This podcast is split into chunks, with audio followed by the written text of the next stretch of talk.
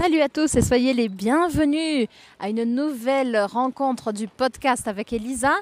Hoje nós vamos falar sobre bichos de estimação, animais de estimação.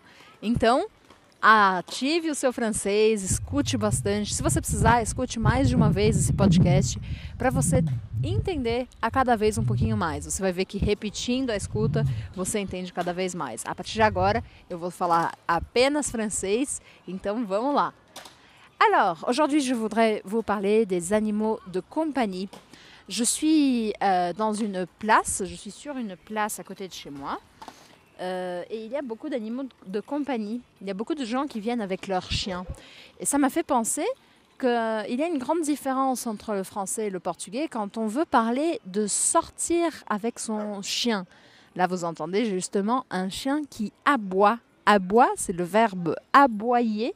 Aboyer, c'est donc euh, la manière de, se communiquer que les chiens utilisent. C'est le langage des chiens, on pourrait dire.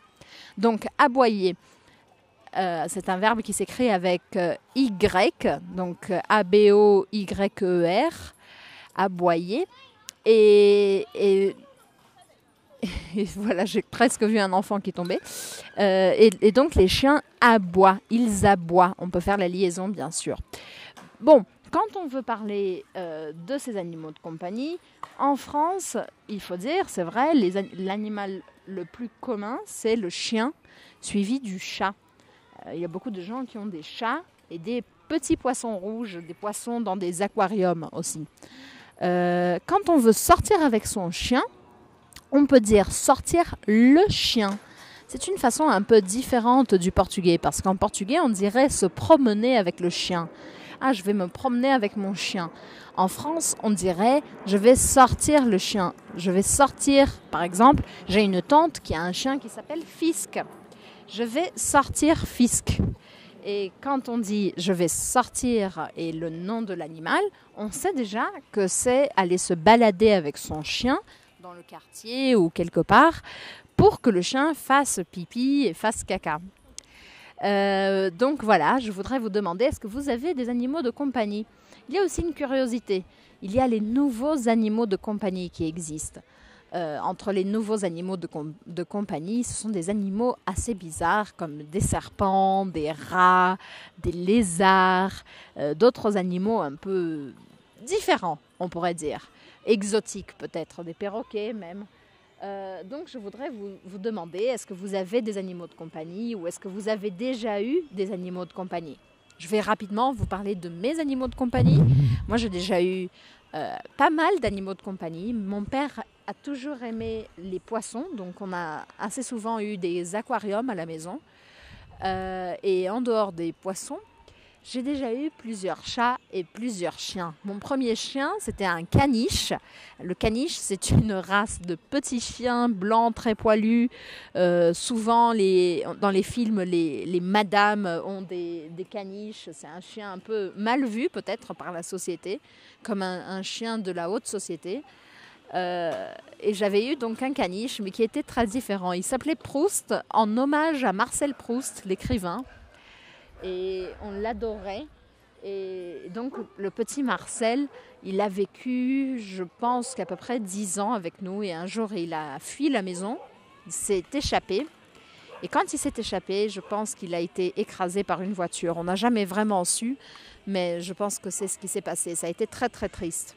Après, j'ai eu euh, une chienne qui s'appelait Émilie. Donc chez moi, on a toujours donné des noms de gens aux animaux. Et Émilie, c'était une, une, petite saucisse. Vous l'avez peut-être déjà vue sur ma chaîne YouTube dans une vidéo. Et Émilie, c'était une coquine. Puis nous avons eu aussi Toupi. Toupi, c'était le chien de ma grand-mère. Et quand ma grand-mère est décédée, euh, nous, nous, sommes restés avec lui.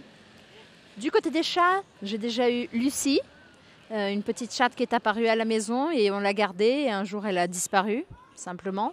Et nous avons eu les deux chattes principales qui étaient donc Nina, une siamoise qui a eu deux bébés. On en a gardé une qui était mademoiselle Anne-Sophie. Anne-Sophie, elle n'avait pas de race, c'était une chatte des égouts. On dit un chat des égouts quand c'est un, un, chat qui n'a pas de race spécifique. Et, mais elle était très très belle, comme une petite euh, aristocrate, avec les grands yeux verts très mignonnes. Et on, l'a appelée Anne-Sophie pour lui, donner un nom très aristocrate de la haute société. Et voilà, j'ai aussi eu deux animaux assez bizarres, des gerbilles, des petits, des espèces de petits rats. C'est pas exactement des rats. Euh, au Brésil, ça s'appelle aussi esquilo de Mongolia. Et une s'appelait Jeannette et l'autre s'appelait Frida. Ça a été un cadeau de Paolo, un cadeau assez bizarre, je dois l'avouer. Euh, mais elles étaient assez mignonnes.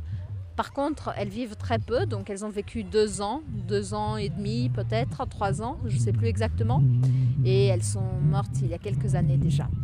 Voilà, voilà pour mes animaux de compagnie. J'aimerais bien savoir de votre côté quels ont été vos animaux de compagnie? Est-ce que vous aimez les animaux de compagnie? Et euh, si vous avez des animaux de compagnie, comment vous en prenez soin? Je vous remercie, à très bientôt et n'oubliez pas, si vous avez trouvé ce podcast difficile, n'oubliez pas de le réécouter plusieurs fois pour comprendre de plus en plus. À très bientôt, au revoir